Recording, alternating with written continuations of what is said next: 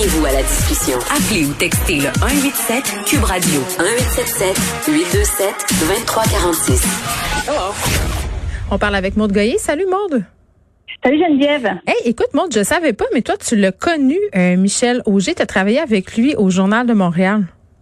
Ben oui, je l'ai je l'ai je l'ai connu. C'était sa voisine de bureau, imagine-toi donc. Euh, j'ai appris euh, la, la base du métier de journaliste avec Michel Auger, entre autres. Et euh, je suis rentrée, j'étais au fait d'hiver au Journal de Montréal, puis c'est lui qui m'a coaché là, pendant quelques années.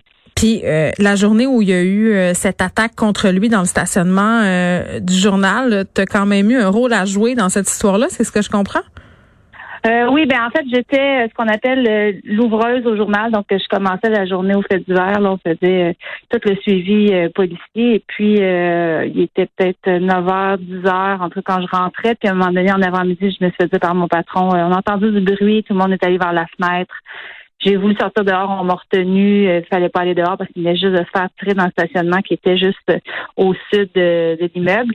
Et euh, j'ai su un peu plus tard dans la journée que c'est moi qui allais faire le, texte principal sur l'attentat. Fait que imaginez le, le stress à la fois de de pas vouloir euh, de, de, savoir que la, la famille et les, les moteurs allaient lire ça évidemment.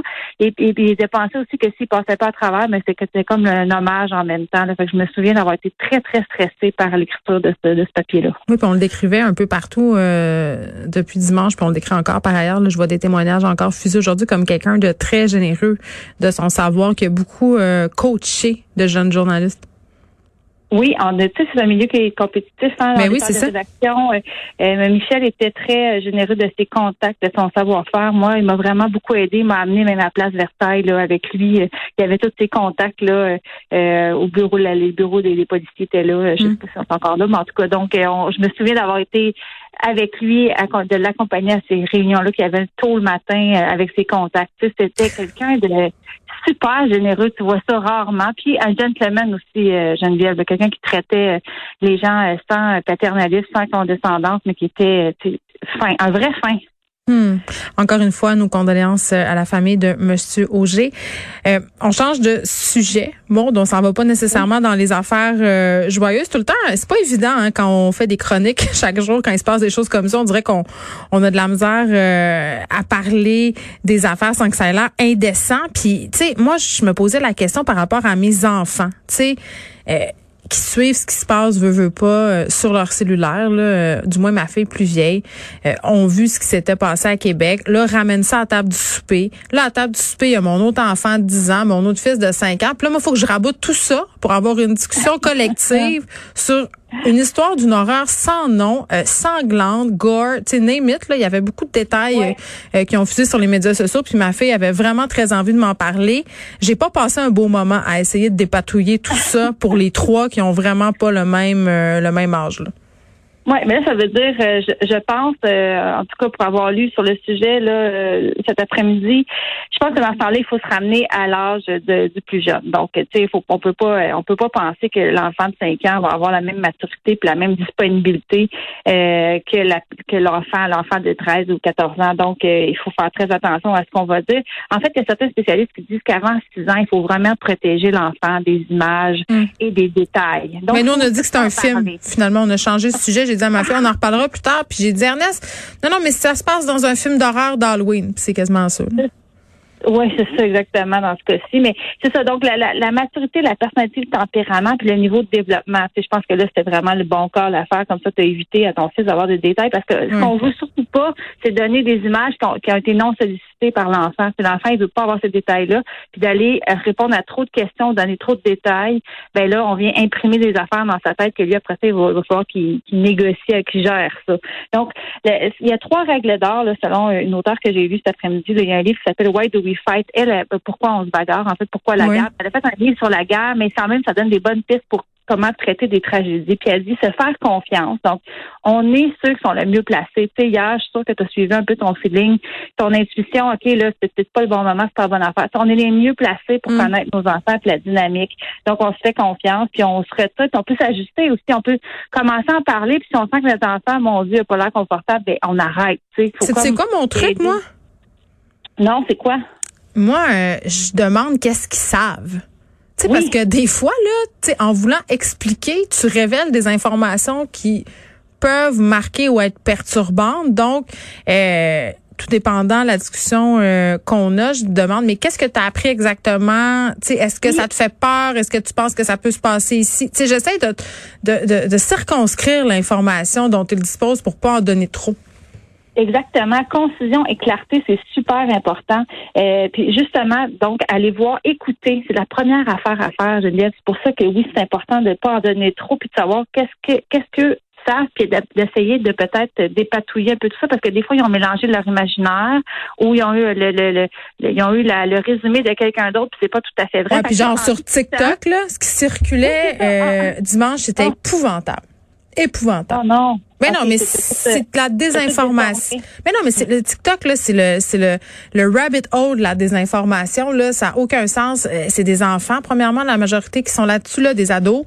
Euh, là, c'est le jeu du téléphone. Euh, il me dit ci, qui me dit ça, puis là ça aurait l'air que, puis là ça aurait l'air qu'il y en a à Montréal aussi. Tu sais là, ça va très vite. Là.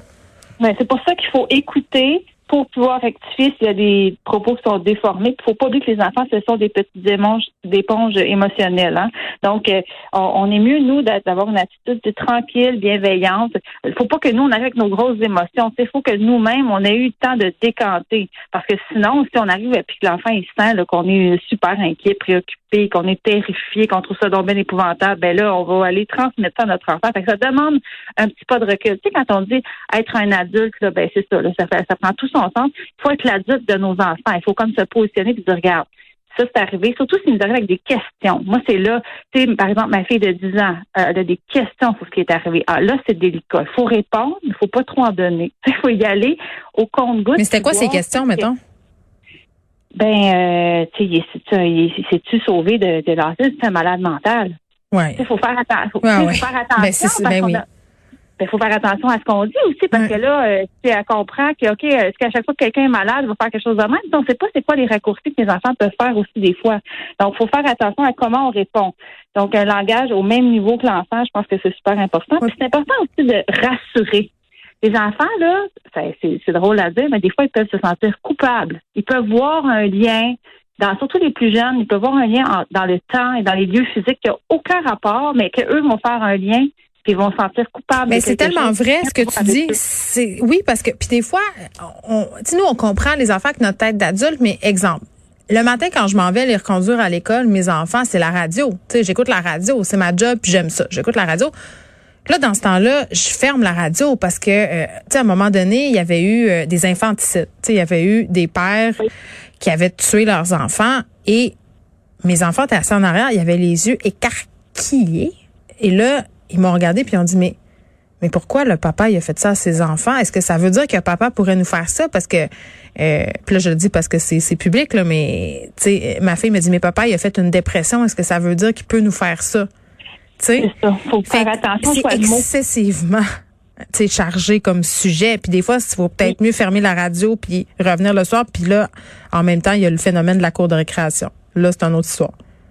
Oui, c'est ça, mais c'est pour ça qu'il faut faire attention quand si on dit là, la personne va être très, très triste ou très, très malade quand elle a fait ça dans sa tête. Mais là, l'enfant, il peut se dire, ouais. Peut se dire, peut faire le raccourci, OK, mais toi, quand tu es malade, tu vas-tu faire ça? Si es très triste ou si justement papa, maman, grand-papa, grand-mère qui ont une dépression sont très tristes, ils peuvent faire ça aussi? Il faut faire attention à notre choix de mots, il faut donc expliquer à la hauteur de l'enfant. Puis en prévention, l'autre chose aussi, oui, c'est vrai, je trouve ça super important, axer sur les actions. Moi, j'aime ça des fois quand, quand ce sujet-là s'ouvre, puis là, on est comme poigné pour en parler, j'aime ça axer sur les bonnes affaires. Il y a eu une enquête policière. Le gars, il est arrêté. Ils l'ont attrapé. L'accusation. Oui, c'est ça. Il a été, oui, c'est ça, il a été attrapé. Euh, euh, c'est très, très rare. C'est très rare. Et euh, il va y avoir une marche, euh, un silence qui va être fait, il va y avoir un hommage à ces personnes-là. Tu on mm. sait que le monsieur qui, qui, est la victime qui travaillait au musée, ben il va avoir un, je pense qu'il va avoir une espèce d'hommage qui va être, être rendu. Donc, euh, axer ça pour les actions collectives, je trouve ça intéressant. Puis à ce moment-là, ça peut dire, il y a des gens qui sont venus en aide aussi aux victimes. Oui, sortir du négatif. Je pense que c'est une bonne piste. Maud merci.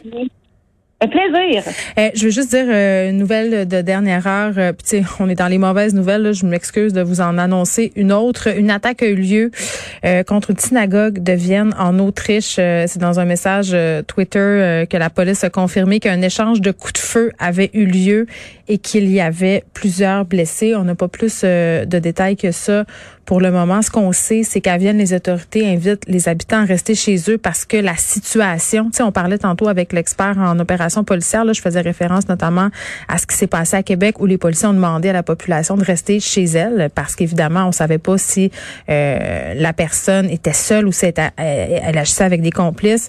Donc, c'est un peu le même scénario qu'on vit en ce moment à Vienne. On demande à la population de rester à l'intérieur puisqu'on on, sait rien pour le moment. Donc, on va vous revenir avec plus de détails